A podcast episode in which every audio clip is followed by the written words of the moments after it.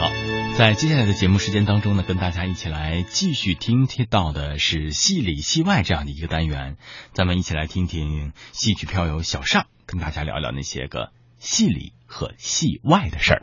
亲爱的听众朋友，您好，欢迎您收听《戏里戏外》。今天我们一块儿跟您聊聊京剧前辈花脸一代宗师侯喜瑞先生的故事。侯喜瑞原籍是河北衡水，他的家庭出身非常的贫苦，穷人家的孩子学戏是一条好的出路，因为既能学一身技艺，同时又能解决吃穿住用等问题。侯喜瑞九岁的时候，经过勾顺亮的介绍，进入喜连成科班，也就是后来的傅连成。当时喜连成科班还是初创时期，地址呢就在社长叶春善的家中。这一科当中出了不少人才，比如说大家所熟知的唱老生的雷喜福，还有就是唱花脸的侯喜瑞。最早入科的有所谓六大弟子之说：雷喜福、吴喜勇、赵喜奎、赵喜珍、陆喜明、陆喜才。雷喜福先生被尊奉为大师哥，一直到晚年，侯喜瑞见到雷喜福还是恭恭敬敬。侯喜瑞是艺名，因为他排为喜字儿，取名喜瑞。进了科班之后，京剧梆子都学，因为在当时的北京城，梆子还是非常盛行的。当然了，老年间的梆子和今天我们所谓的秦腔、河北梆子都有不同的地方。侯喜瑞学了不少老生戏，而且也学了一些小花脸的剧目，最后让他学架子花脸。当年学的这些梆子剧目和唱腔，对于侯喜瑞来说还是非常有帮助的。后来他演《翠屏山》等等剧目当中需要唱梆子，侯喜瑞是手到擒来。当年傅连成科班经常在广和楼唱戏，侯喜瑞的名气叫得很响。在当时的戏单上就已经印有侯喜瑞的名字了，足见他在科班当中也是非常受重视的。他后来出科正碰上倒仓，于是继续在科班当中效力。连字科、副字科的很多花脸演员都受益于侯喜瑞。当时有一位非常著名的黄润甫先生，是架子花脸界的风云人物。后来也正是在萧长华的举荐之下。侯喜瑞得以拜入黄门，成为黄老先生的弟子。后来，侯喜瑞到社会上搭班，也经历了种种坎坷和不顺，最终呢，在梨园界站稳了脚跟。他年轻的时候曾经搭过于振廷先生组织的班社。有一次呢，侯喜瑞随班去应堂会戏。什么叫堂会戏呢？就是复古官宦人家要庆祝一个什么事儿。组织艺人或者票友到家里头演出，或者借某一个饭馆、某一个剧场进行演出，这叫唱堂会。当年戏曲艺人和曲艺艺人都经常唱堂会。这个故事啊，说的是同时有两个堂会，一个堂会上要唱《琼林宴》，就是范仲宇的故事；另一个堂会上呢要唱《失控斩》，是诸葛亮的事儿。当年有一位老艺人。是花脸行当的代表人物，叫钱金福。这位钱先生可是不得了，当年曾经辅佐谭鑫培。韩家的戏当中，画脸角色应该是首推钱金福的，他是文武兼备。那么如今要唱的这两出戏，一出《琼林宴》，一出《失控斩》，当中都会用到钱金福。一边需要他演《琼林宴》当中的煞神，另一边呢需要他演《失控斩》当中的马谡。可是钱先生又怕赶场来不及，两边的戏都不能耽误，怎么办呢？就需要年轻的侯喜瑞来替演马谡。老先生既然能看得上侯喜瑞，说明他的确是这块材料。已经颇有些声望的侯喜瑞对自己也非常的有信心，于是呢就很顺利的演了下来，而且演得非常的成功。等散了戏，侯喜瑞找到了于振廷，说：“我既然唱了钱金福钱先生的戏。”那我得领今天的戏份啊！说完这句话，于振廷心里头不高兴，但是嘴上没说什么，就把钱给了侯喜瑞，心里却想：哼，你这个小子还真是钻到钱眼里了。谁知道侯喜瑞领了这份钱之后，哪儿也没去，直接奔钱金福家了，跟钱金福说：“戏我替您唱了，钱还是您的。”于是把自己今天演出的费用原封不动的递给了钱金福先生。对于这个故事啊，还有不同的版本。有人说呢，那次是因为钱金福先生告假，演不了戏了，因为身体偶然小恙。迫不得已让侯喜瑞替演，那么侯喜瑞更是把这份钱要送到钱家去，因为钱先生有病，还是需要用钱的。无论是哪个版本呢，都反映了侯喜瑞义德之高。于振廷后来听说了这件事情，原来他要戏份并不是自己要，而是送到了钱金福的家中，对侯喜瑞是大加赞赏。于振廷又是请他吃饭，又是提携他演戏。哎，还有人说呢，于振廷先生听完之后对他非常赞赏，跟自己手底下人说，给他做新大褂，哎，就是做新衣服了。这就是梨园行的情谊之重。好，下面我们请您欣赏侯喜瑞先生晚年演出《失控》展》的一个珍贵历史录音。侯喜瑞饰演马谡，杨宝森饰演诸葛亮。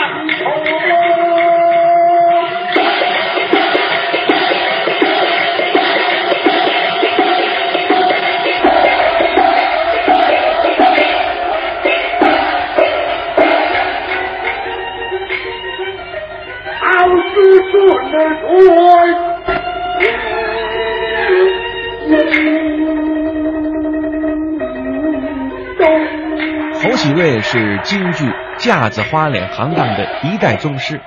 当年他进入喜连城科班的时候，是皮黄梆子都学，老生小花脸兼工。那么后来呢，在科班当中是以演花脸为主了。在侯喜瑞的青年幼年时期，北京剧坛之上最有名的架子花脸叫做黄润甫。他最早先呢是一位票友，所谓票友呢就是业余演员，后来专门下海做了专业演员。当时的剧评家评价黄润甫是集合了众人之长，他有的戏学钱宝峰，有的戏学庆春浦，有的戏学徐宝成等等，非常的优秀。黄润甫的嗓音并不是多么的高，多么的亮，但是唱念都很有味道。他的声音呢有这么一点沙哑。于是他就把这种沙哑的嗓音化为优势，唱念当中都用沙音、炸音，让人听起来格外的遒劲沧桑。他的唱念口齿清晰，字字清楚，能够把声音送到观众的耳旁。而且呢，他的身段呢，堪称是独步剧坛。他非常重视腰腿的功夫，既讲究造型美，又很看重动态美，动作很有韵律。节奏快慢、幅度大小相结合，给人以极强的视觉享受。那些以念作舞为主的戏，黄润甫演来是格外的精彩。他的曹操戏名气很大，您像《战宛城》当中的马踏青苗，《长坂坡》《阳平关》等戏当中的曹操上山的步伐，都堪称一绝。他的这些优势也都被侯喜瑞继承了。应该说，从先天的条件和后天的功夫上来看，侯喜瑞学黄润甫是最为合适的。从身量上来看，侯喜瑞的个头并不高。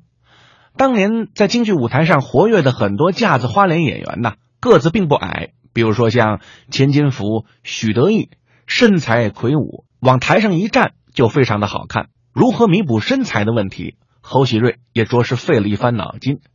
有一天，侯喜瑞唱完了戏，肖长华先生过来问他：“后面还有事儿吗？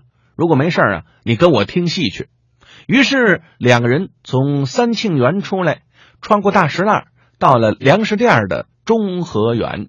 那天是黄润甫和德君如二位合作《取洛阳》，这是一出架子花脸和小生并重的名剧。黄润甫先生演马武。德君如先生演陈鹏，那天的戏精彩自不必说了。可是侯喜瑞多多少少有些纳闷，因为《娶洛阳》这出戏自己已经演过多次了。肖先生带去看戏，用意究竟何在呢？散了戏之后，侯喜瑞跟着肖长华到后台去看望黄润甫先生。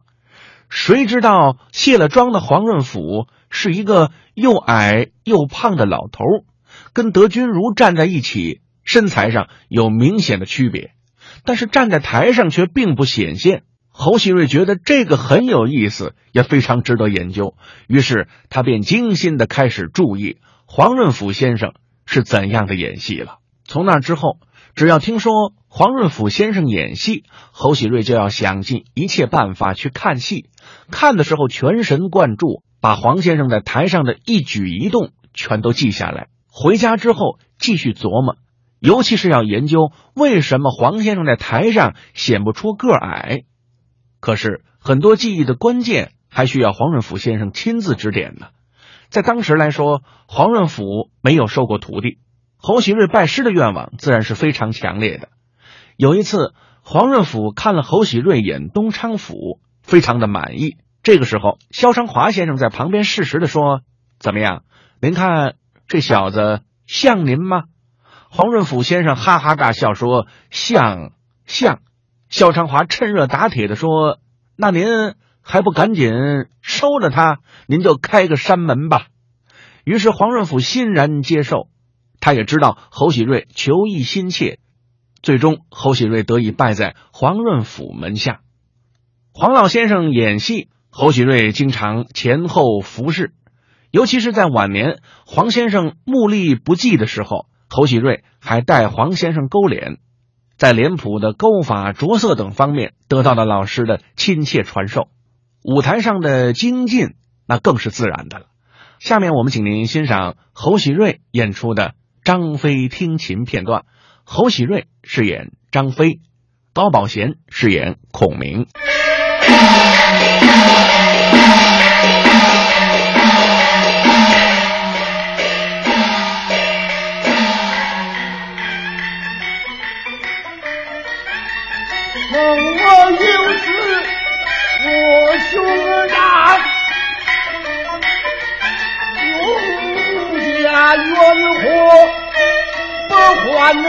想先生的姻缘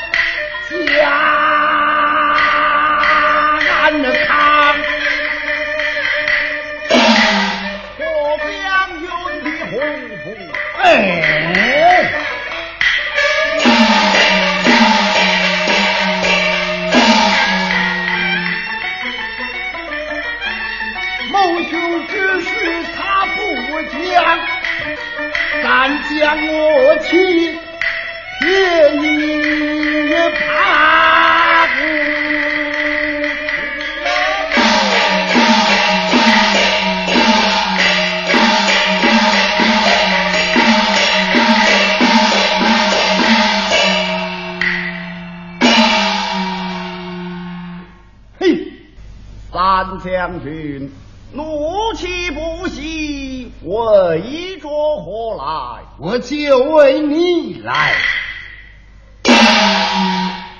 你为山人何来呀？我且问你，俺大哥过江招亲，你应到什么日期回来？营中下归，今已什么日期了？腊月将近，俺大哥呢？现在东吴，他怎么不回来？一起回到啊！先生呢？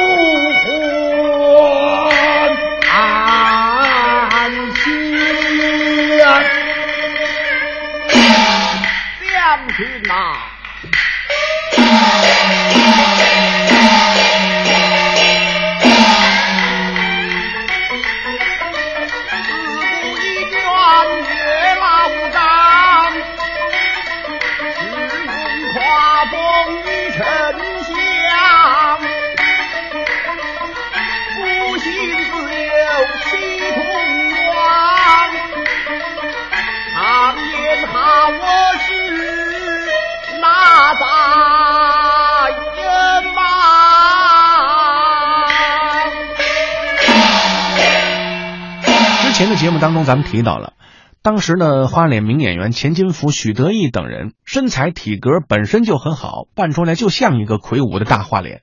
而侯喜瑞呢，个子并不高，年轻的时候啊就不算胖，中年之后呢是更加瘦。那么这个问题怎么解决呢？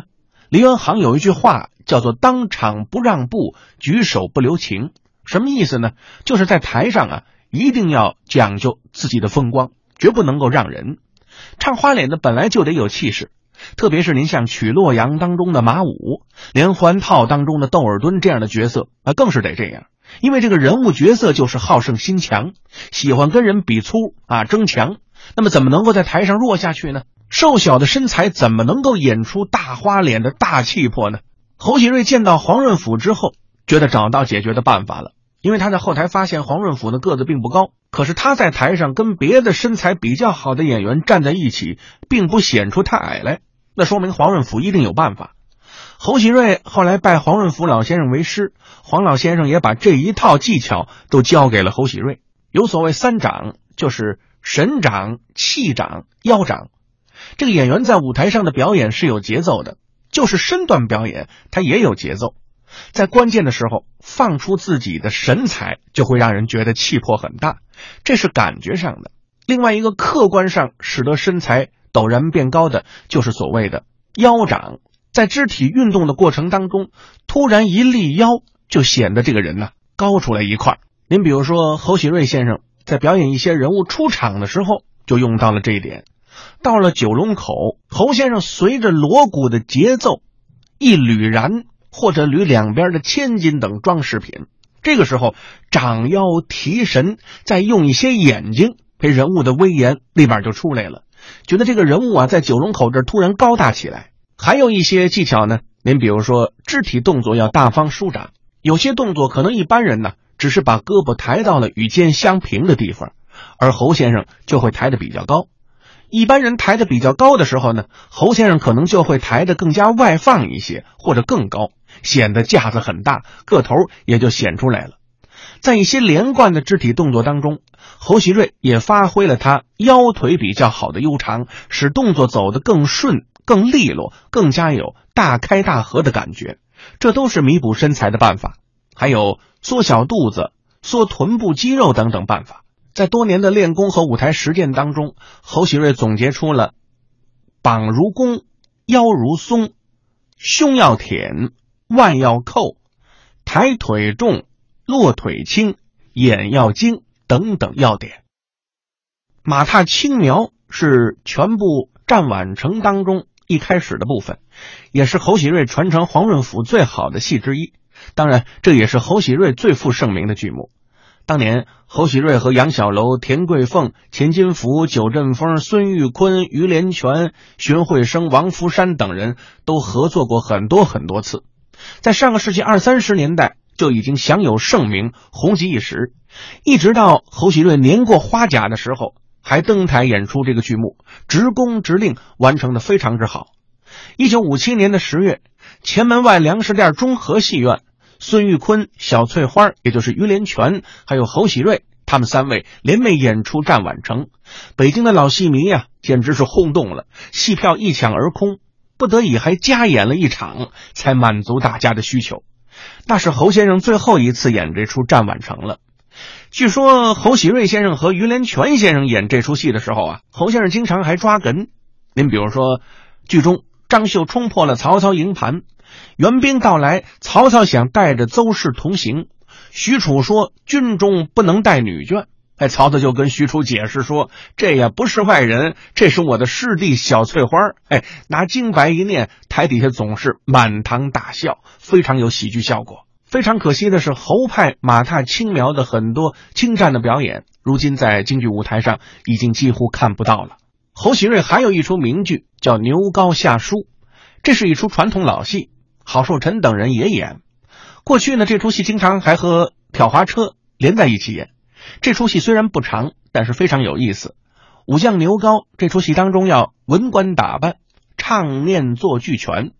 侯喜瑞先生把这样一位武将的豪爽啊，还有粗中有细的性格都体现出来了，非常风趣幽默的一出戏。古稀之年的侯喜瑞还曾经在北京、上海、天津等地演出这个戏。下面我们就请您欣赏侯喜瑞先生牛高下书的实况录音片段，您听听台下的观众对这位古稀之年老艺术家的热情。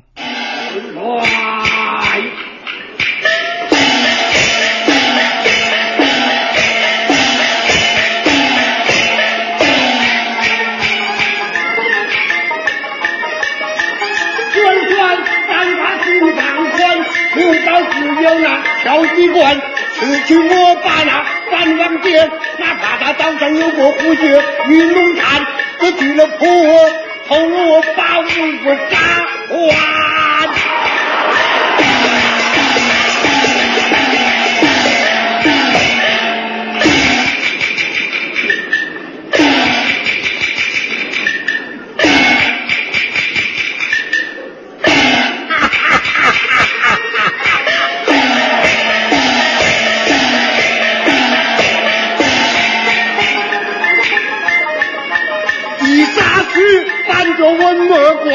辞别元帅。花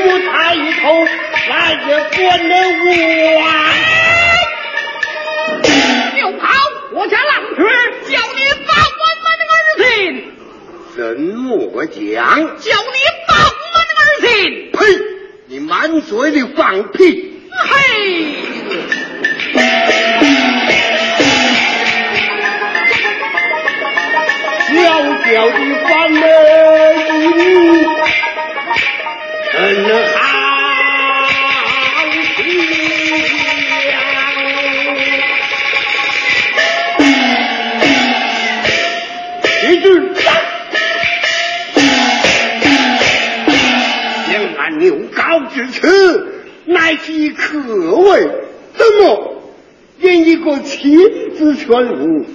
叫起咱牛高来了。我若是这样，白不得进去，岂不被他人取笑啊？哎呀，呀！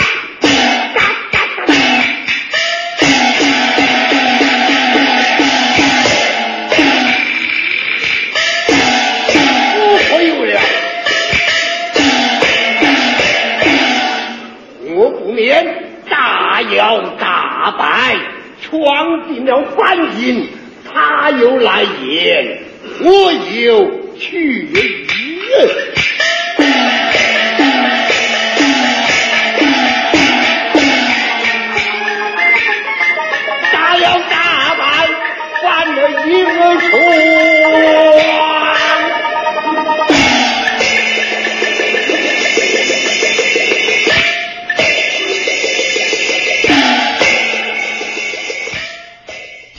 在刚刚我们的这样的一段戏里戏外当中呢，这个戏曲票友小尚呢，跟大家一同来分享到的是侯喜瑞先生的这样的一些个，可以算是趣事，也可以算得上是他这样的一个学艺和从艺的经历。那么在接下来的节目当中呢，我们呃。第一时段，也就是文化时空的上半时段的节目呢，也要告一段落了。欢迎您在正点播报过后，能够继续锁定频率，收听更加精彩的节目单元。